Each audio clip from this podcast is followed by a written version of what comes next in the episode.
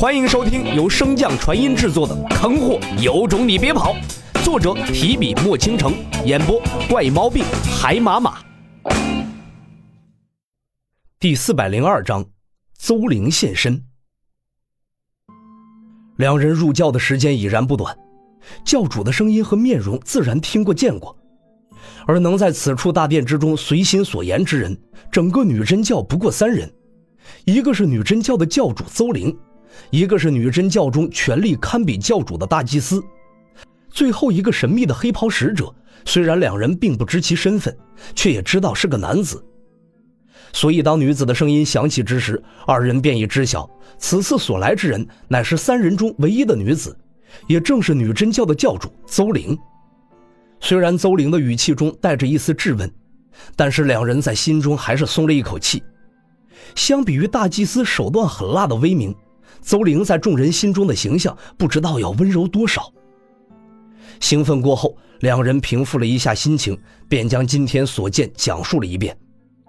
听到那个事物珠露出了强烈的标记，邹玲也被激起了兴趣。你们可有看到那人的相貌？禀教主，小的见此人强大，怕他识破我们的伪装，给教中带来麻烦，便没敢进行探查。邹玲闻言，微微点头。事物珠上的印记他已经见过，确实比前些日子那两位大帝要强上不少。如果不是个老头子，那就更完美了。想到这儿，邹玲的脸上露出了一抹极其享受的表情，看向那事物珠的眼神之中充满了贪婪之色，柔媚道：“那两个大帝可是让我爽了好久，希望你们能更给力一点吧。”到时候我肯定使出浑身解数，好好伺候你。邹玲似乎毫不在意下方的两人听到自己这番虎狼之词，但是那向来稳重的青年男子此时心中却紧张到了极致。在江湖摸爬滚打多年，这些上位者的嘴脸他早已看得是一清二楚。这种话能当他们的面说出口，无非就那么几种可能。一种便是这位教主根本不在乎自己的名声，但是两人入教数载，从未听过周玲不检点，如此一来，便只剩下了最后一种可能：邹玲根本没打算让他们活。所以此时男子别说什么要嘉奖了，现在他心中唯一的想法就是假装什么都没听到，赶快离开这个大殿。你二人入教多长时间了？禀教主，我们二人一同入教。至今已有三载有余，三年呢，时间有点短。说着，邹玲的眼中便闪过一抹嫌弃，不过还是不死心的问道：“你们的玉女诀修炼到几层了？”禀教主，我七层，我九层。邹玲闻言，双眸中顿时闪过一抹亮光，媚笑道：“哼，你们二人。”想不想要赏赐？闻言，那稳重男子正想要拒绝借此离开，却听一旁的同伴率先发声道：“禀教主，如果能够得到几个处子，我们二人的实力会更上一层楼，到时候也能为我教的发展贡献更大的力量。”听到男子的话，邹玲发出一阵媚笑：“那我便给你们这个机会。”让你们贡献力量。你二人抬头看我。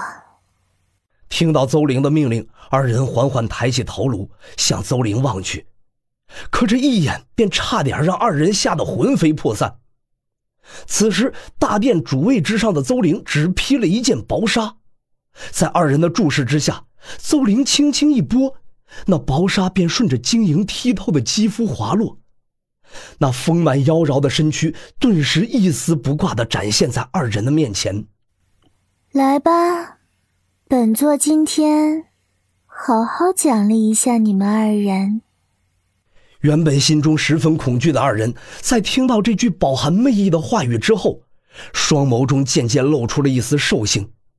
随着这股兽性逐渐压过理智，二人也不管那么多了，拼命一般的向着主座之上的邹玲冲去。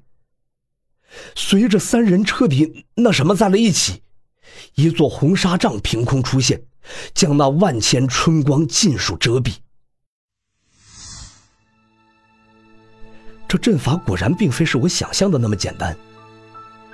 重新回到繁华的村庄附近，洛尘望着眼前的透明结界，皱了皱眉头。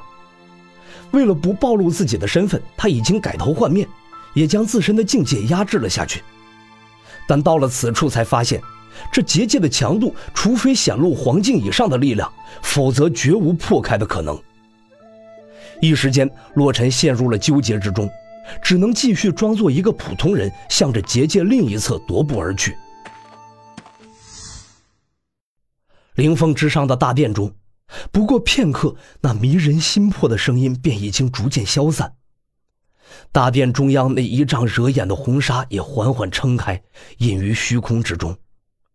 而红纱所包裹的中心处，邹林一脸嫌弃地推开了趴在他身上的瘦弱男子。若此番景象被外人看在眼中，定然会惊奇无比。虽然那两名男子的实力只堪堪到达王境。但是二人身上流露出的纯阳之力，却远胜同境界之人。可就是阳气如此旺盛的两人，在与邹灵那什么不过片刻之后，便被生生吸成了人干满脸无趣的邹灵轻轻提足，用脚尖勾起一片轻纱披在身上。随着他玉手一挥，两具干尸顿时被甩出大殿，向山下落去。刚要离开的邹灵似乎想起了什么。玉足微顿，随后向着两具干尸离去的方向轻轻招手，紧接着事无珠便迅速的破空而来，悬停在了邹灵手掌的上方。哦，正愁怎么找你呢，没想到竟然自己送上门来了。邹灵望着正在结界外部徘徊的那个明亮的红色印记，眼中浮现出了一抹饥渴。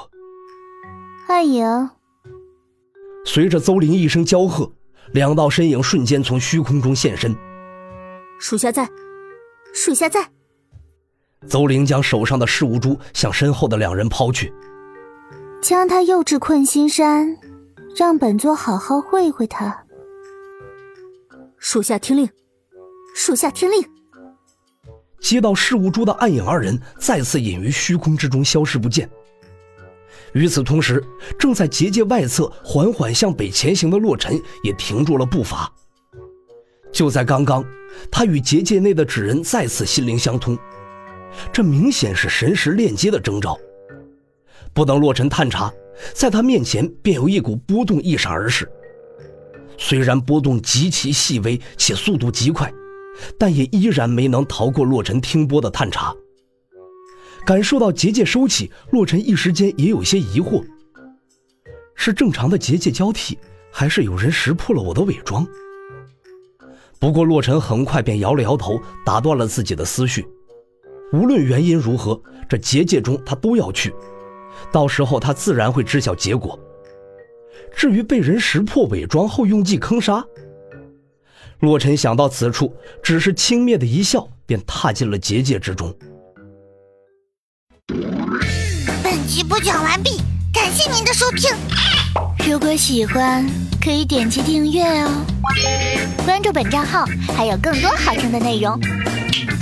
还不快动动你的手指头！